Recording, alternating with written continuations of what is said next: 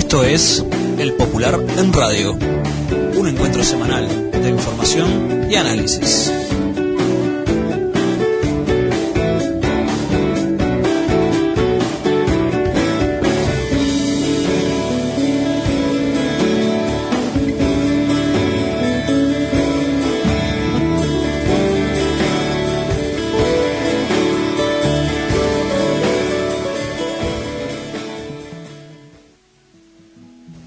Días a todas y todos. Esta es una nueva edición del Popular en Radio, un espacio de comunicación con los comunistas, los frente amplistas, los militantes sindicales y sociales y con todos los hombres y mujeres interesados en la política y en profundizar el proceso de cambios en nuestro país.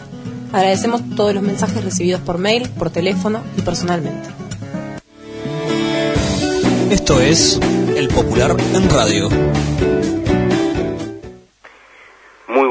Como todos los martes y los viernes al mediodía, los saludamos en el Popular en Radio, aquí en CX30 1130M. Como siempre les decimos, nos pueden escuchar también por el portal de CX30, por el portal de la radio cooperativa que nos retransmite, la radiocooperativa.uy. También este audio va a quedar en breve eh, subido al portal del Popular, el popular.uy, y también nos escuchan por Radio Arapey de Salto y FM Utopía de 33, así que a todas y todos un abrazo grande. Este viernes vamos, recibimos a un queridísimo amigo y compañero que ya ha estado en el Popular en Radio y con el que vamos a seguir abordando este esfuerzo que estamos haciendo por ir analizando la ley de urgente consideración sección por sección, capítulo por capítulo. Como ustedes saben, ya lo hicimos con Ana Olivera en el capítulo de seguridad y en el capítulo de inteligencia del Estado. Hoy vamos a abordar con Ubaldo Aita, diputado de la, de la 1916 de Unidad para los Cambios y el Frente Amplio por Canelones, eh, la parte de eh, la sección que trata los temas agropecuarios y en particular el tema del Instituto Nacional de Colonización. Muy buenos días, Ubaldo.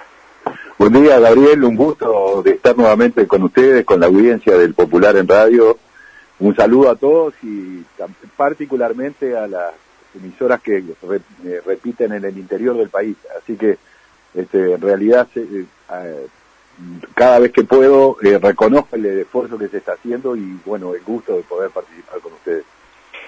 Ubaldo, te voy a pedir dos minutos porque antes de meternos en el tema, compartir, como hacemos todos los viernes, contigo y con todas las y los oyentes, el contenido del popular de la edición 518 que salió hoy, que ya está colgada en el portal, que ya se está mandando por WhatsApp, que ya se envió por mail en el esfuerzo que, se está haciendo todos los viernes.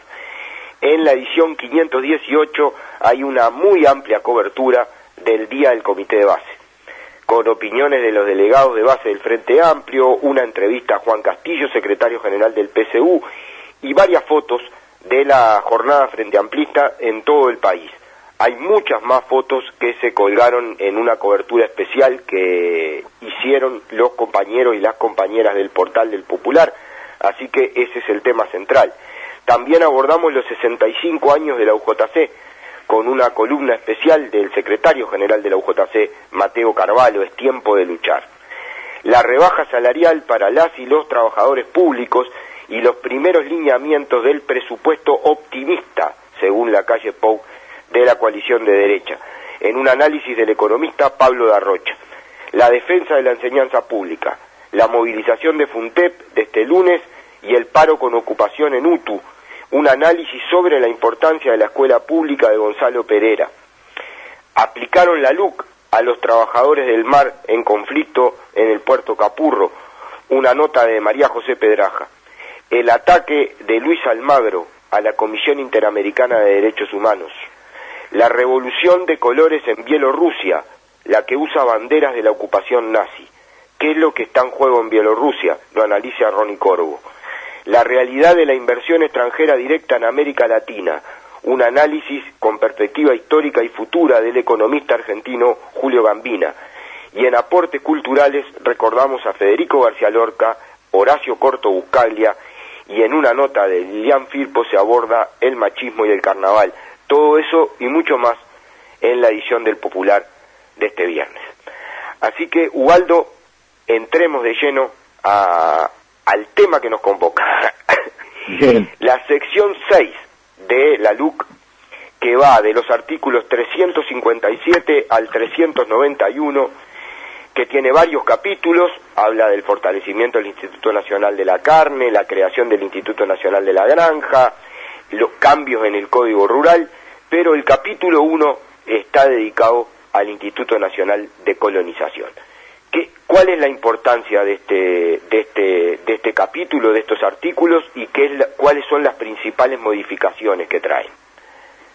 Bueno, Gabriel, eh, fundamentalmente eh, yo creo que nosotros lo que, en términos, para plantearlo en términos generales, ¿no? Este, eh, este primer artículo, como tú decís, de, los dos que, que, refieren al Instituto Nacional de Colonización en, la, sección 6 que abarca el sector agropecuario, este, este primer artículo, el 357, refiere a la desafectación de un número muy importante de hectáreas, se habla entre 90 y 120 mil hectáreas, eh, a la desafectación de, de la colonización como el conjunto de medidas que, pretenden promover una, bueno, una racional subdivisión de la tierra y su adecuada explotación y la educación y, el bienestar del trabajador en el medio rural.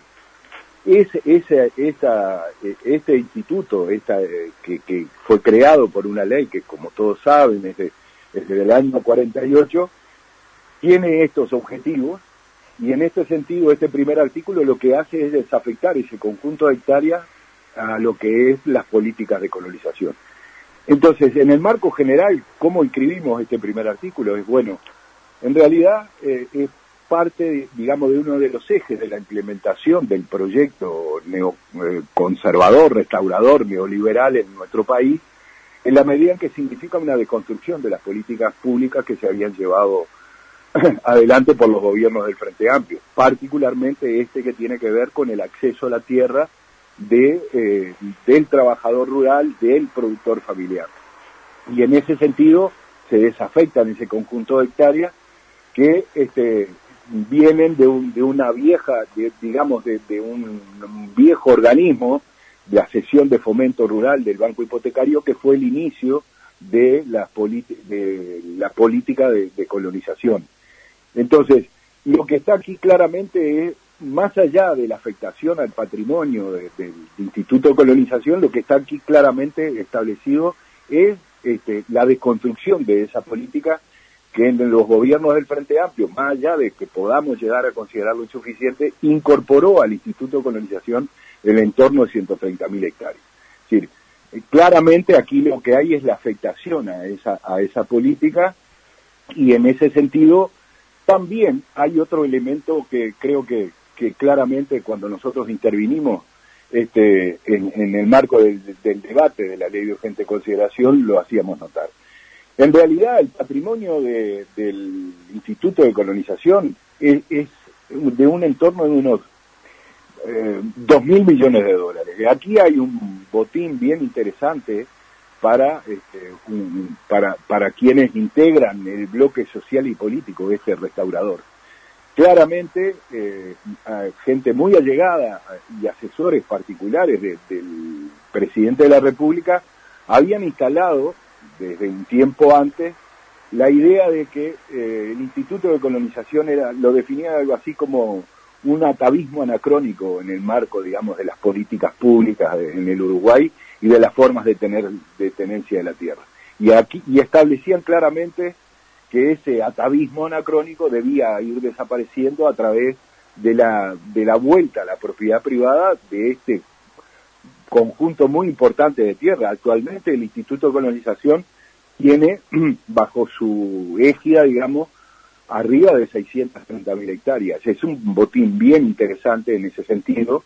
Reitero, un mercado donde eh, habría ahí unos dos mil millones de dólares este, en, juego y en ese sentido también tiene esta otra esta otra intención claramente por un lado la deconstrucción de una política pública que en términos de democratización del acceso a la tierra ha sido bien eficiente durante el reitero durante los gobiernos del Frente Amplio y el otro también el, digamos la intención de actores protagonistas de este bloque social y político en la búsqueda de negocios propios. Así que yo creo que fundamentalmente es eso cuando desafecta eh, este primer artículo, este, este, este número de, hectáreas que estaban bajo la égida del, Instituto de Colonización. Ubaldo, reiterémoslo para hacerlo con resumen. Eh, eh, lo, que, lo que aquí se está haciendo es quitar en un entorno que, que no está claro, pero cercano a las, a las 100.000 hectáreas y volverlos al mercado. Exactamente, a la propiedad privada de, de quienes eh, lo, de quienes hoy actualmente lo tienen.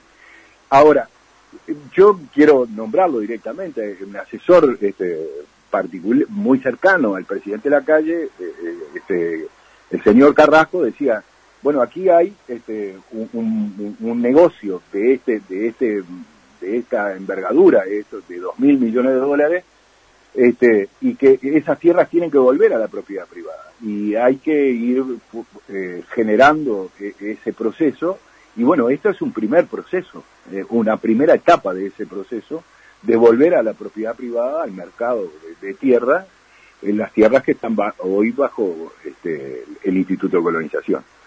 Pero además, mira, hay un dato de último, del día de ayer, este, eh, Gabriel. Tú sabrás que el Instituto de Colonización, este, bueno, tiene un directorio. ayer renunció el presidente este, para dedicarse a la campaña departamental en el departamento de, de, Tacuarembó y tampoco ha sido integrado el representante del Frente Amplio, que el Frente Amplio ya lo designó, el compañero este, Andrés Berterreche, que, que tiene una enorme experiencia en el Instituto de Colonización, no ha sido designado para integrarse al directorio. Eh, entonces, eso también forma parte, digamos, del tratamiento de lo que es una política fundamental en torno a la tenencia de la tierra en nuestro país y a sus formas de explotación. Hay que saber que el Instituto de Colonización promueve formas no solo de la, a la producción familiar, sino también formas asociativas de, producción eh, en, el, marco, digamos, del formato de colonias que claramente son en términos político-ideológicos la, la, antítesis de lo que hoy pretende este, esta coalición de gobierno. Ubaldo, tú decías en la intervención, que además me tocó compartirla por casualidad, no por mérito, el mérito era tuyo, pero me tocó estar justo sentado al lado tuyo cuando tuviste que intervenir en el Pleno en este tema, que eh, porque había mucha mucha discusión sobre el tema de la tierra, la propiedad de la tierra, la concentración de la tierra y los gobiernos del FA. Pero en el caso del Instituto de Colonización hiciste una comparación entre la, lo, lo que, lo que, la cantidad de tierra que entregó el Frente Amplio y la que se entregó para, solo para cortar en, un plazo no tan largo desde que se recuperó la democracia.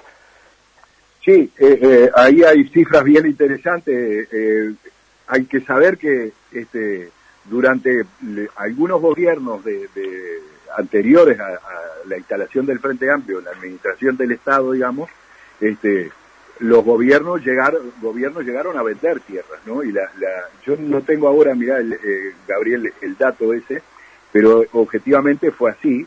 Durante algunos gobiernos, este, en realidad el balance entre la tierra vendida y la tierra comprada por el Instituto de Colonización este, eh, daba, negativo. en el sentido del, de la, de la, del patrimonio del, del, instituto, ¿no?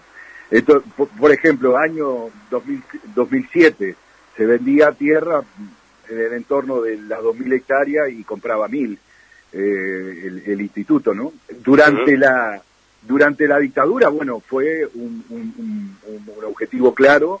Durante la dictadura, el, el resultado, digamos, en términos de, de ingreso y de egreso de, de tierras al Instituto de Colonización fue absolutamente negativo.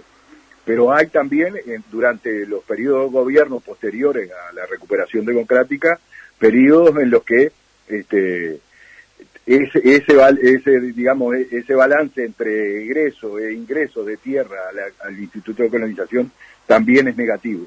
Ahora estoy viendo ahí, encontré los datos, pero año 2007, 2008, 2009, en esos años, este, ahí eh, el, ingreso, el, egreso de las tierras del Instituto de Colonización es este, superior al ingreso de tierras. Hay, eh, eh, y además en lo global también hay una diferencia tremenda, más allá de que, claro, no, no, obviamente el Instituto de Colonización no impacta en la generalidad de la tenencia de la tierra, estamos hablando específicamente del, del, Instituto de Colonización. Vayamos al segundo artículo, Ubaldo, el 358, que habla, de excepciones a, obligaciones eh, en el tema de trabajar y estar en el predio. Bueno, sí, ahí este es el segundo, como vos decías, Gabriela, hay dos artículos referidos al Instituto de Colonización y en este segundo refiere a los requisitos que, que, se le eh, exigen a los, este, a los, mm, digamos, mm, a los colonos, ¿no? Y entonces, en ese sentido, y esto es una redacción que, que, que de alguna manera se modificó, pero en principio lo, el proyecto original establecía la no obligatoriedad de, eh, permanecer en el predio de parte de parte del colono. Este, en este caso eh, hay, hay un, claramente una rebaja de las exigencias en este artículo que quedó establecido en la ley de urgente consideración, una rebaja de las exigencias en cuanto a, a, trabajar, a permanecer en el predio por parte del colono, en tanto se le brindan algunas excepciones para poder no cumplir la obligación de su eh, permanencia en el predio. Este, en este sentido, Gabriel, no hay que ser muy perpicaz para darse cuenta que esto eh, es de alguna manera eh, tiene como fundamento situaciones flagrantes de este, connotados dirigentes políticos que eran colonos y que no tenían este, y que no no no desean o, su vida no está establecida como productor, sino como un empresario, eh, no en el concepto de colono, sino como un empresario rural y que accedían a través del Instituto de Colonización a la tenencia de, importante este, número de hectáreas. Entonces, en ese sentido, se rebajan las exigencias para quien este, eh, sea colono en términos de, de, de exigencia, reitero, para no permanecer en el predio. O sea que resumiendo, porque vamos a hacer una, una, un breve repaso en estos minutos que nos quedan de, de lo que vos consideres más importante de las otras disposiciones, Instituto de Carne, Instituto de Granja, Código Rural, pero digamos, eh, para empezar es un golpe muy duro al Instituto Nacional de Colonización por dos vías.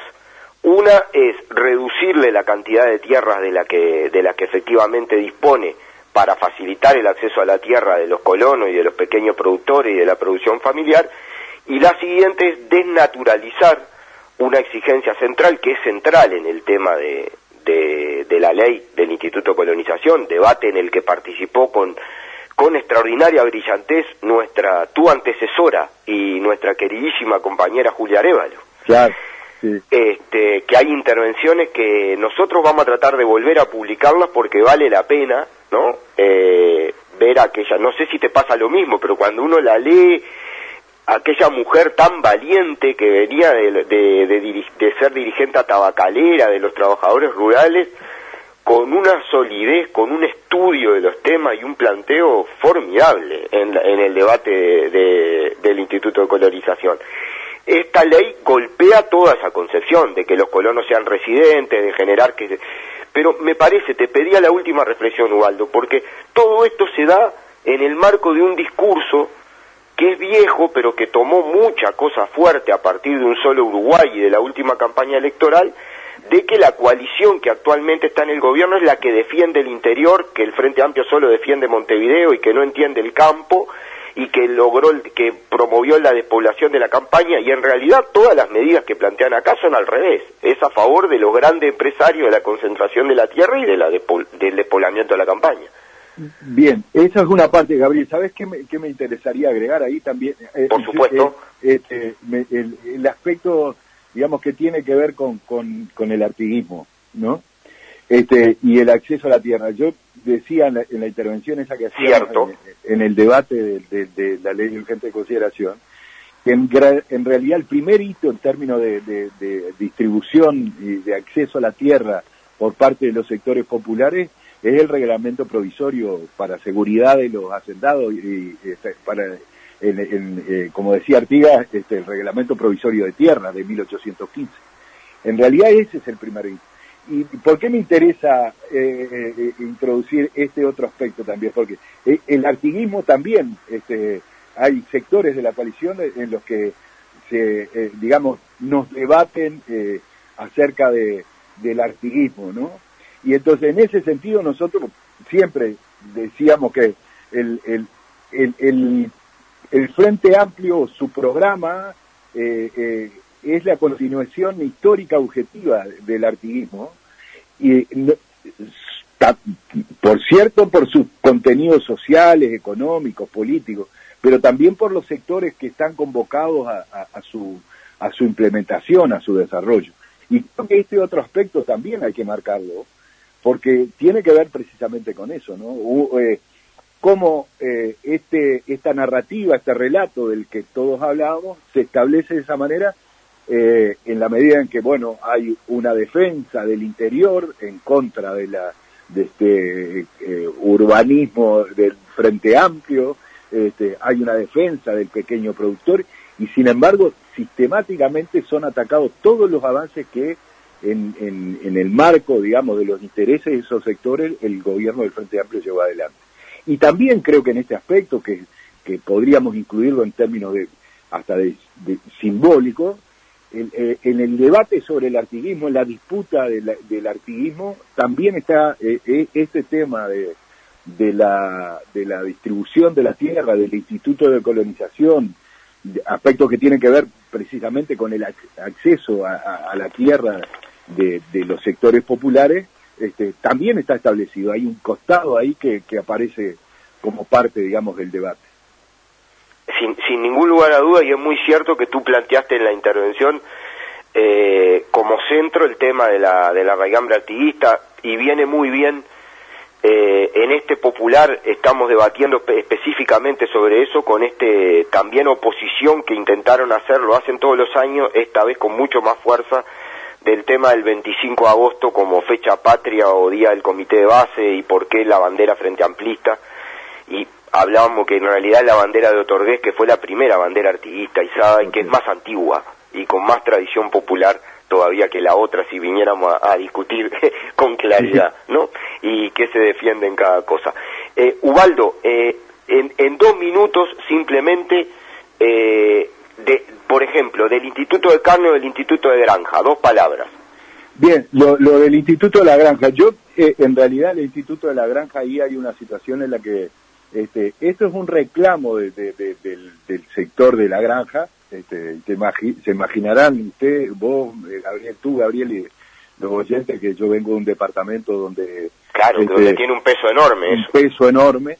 Y esto es una reivindicación de los sectores protagonistas, digamos, de, los, protagonistas del sector, en los que este, claramente eh, me parece que, y el Frente Amplio sí tuvo una actitud de acompañar este, este planteo, en, en, la medida en que además este, eh, lo que queda establecido es eh, el, proceso de iniciación de, la granja, de, este instituto, de conformación de este instituto, este, porque lo que queda establecido es eh, que en 180 días el Poder Ejecutivo va a enviar un, este, digamos, un cronograma para la conformación en torno a la, institucionalidad de, este, de este instituto, su gobierno, etcétera. Entonces, en ese sentido, parecería y fue también de alguna manera recoger planteo de, de los sectores este, el, que estos artículos quedaran establecidos de esta manera.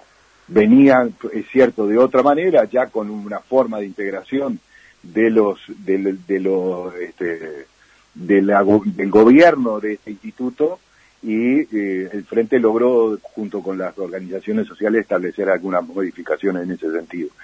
Lo otro, este, Gabriel, también tiene que ver con, bueno, lo que llaman esta sesión del capítulo del fortalecimiento del Instituto de Colonización, del Instituto Nacional de Carnes, perdón.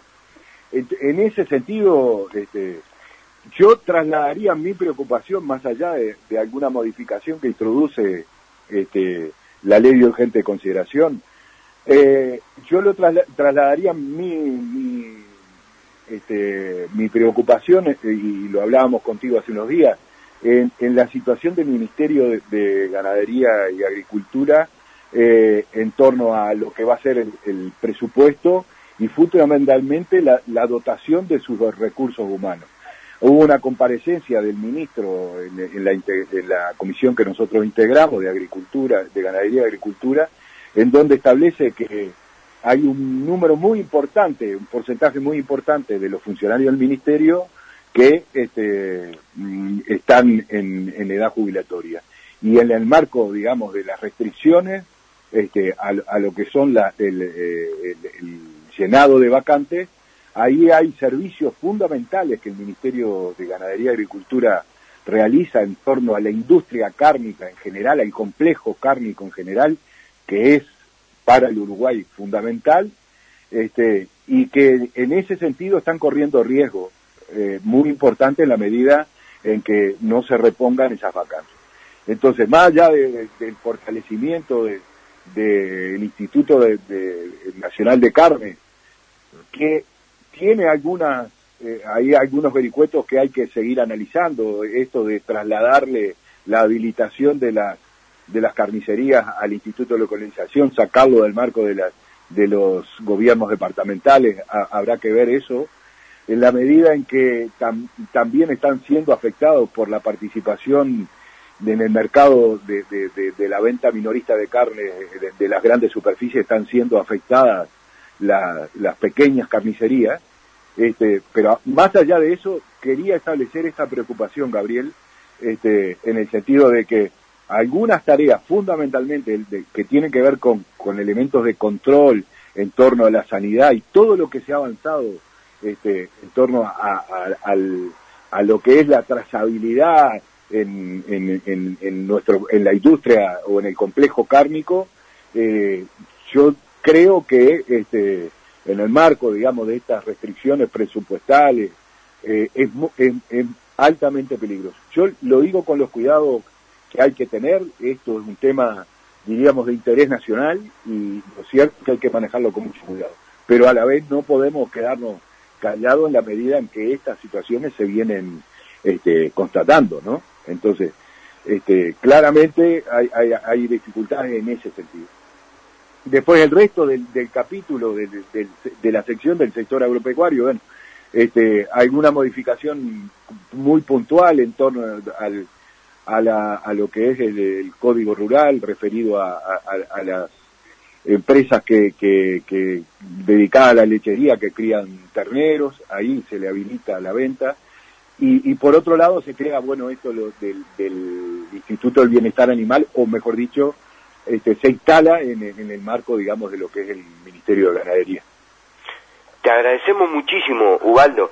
Te vamos a estar convocando muy seguido para analizar estos temas tan importantes para la economía y para la sociedad uruguaya, te agradecemos mucho por el trabajo. Antes de que te vayas, comentarle contigo y con las y los oyentes en este minutito tres cosas. Primero, el martes entrevistamos a Susana Muñiz, que encabeza la lista 1916 para Edila en Canelones, así que ya lo estamos anunciando y vamos a hablar de la campaña electoral en Canelones hacia el 27 de septiembre y decirles 30 domingo, Día Internacional del Desaparecido, dos actividades en la Plaza Luisa Cuesta, Francisco Acuña de Figueroa y Lima, a las 17 horas, se va a hacer una proyección en los muros y en los edificios de la Plaza Luisa Cuesta de los desaparecidos. Y además, a las 4 de la tarde, en la Rambla de los Argentinos de Piriápolis, se van a colocar la muestra itinerante de todos los rostros y los abrazos de los desaparecidos y se va a hacer una cadena humana con las caras de nuestras compañeras y compañeros en la Rambla de Piriápolis. Así que están todas invitadas e invitados. Plaza Luisa Cuesta, 17 horas, Francisco Acuña de Figueroa y Lima y Rambla de Piriápolis a las 16 horas en el Día Internacional del Desaparecido. Muchas gracias Ubaldo y un abrazo a todos. Un abrazo Gabriel, un abrazo a todos. Muchísimas gracias a ustedes. Esto es El Popular en Radio.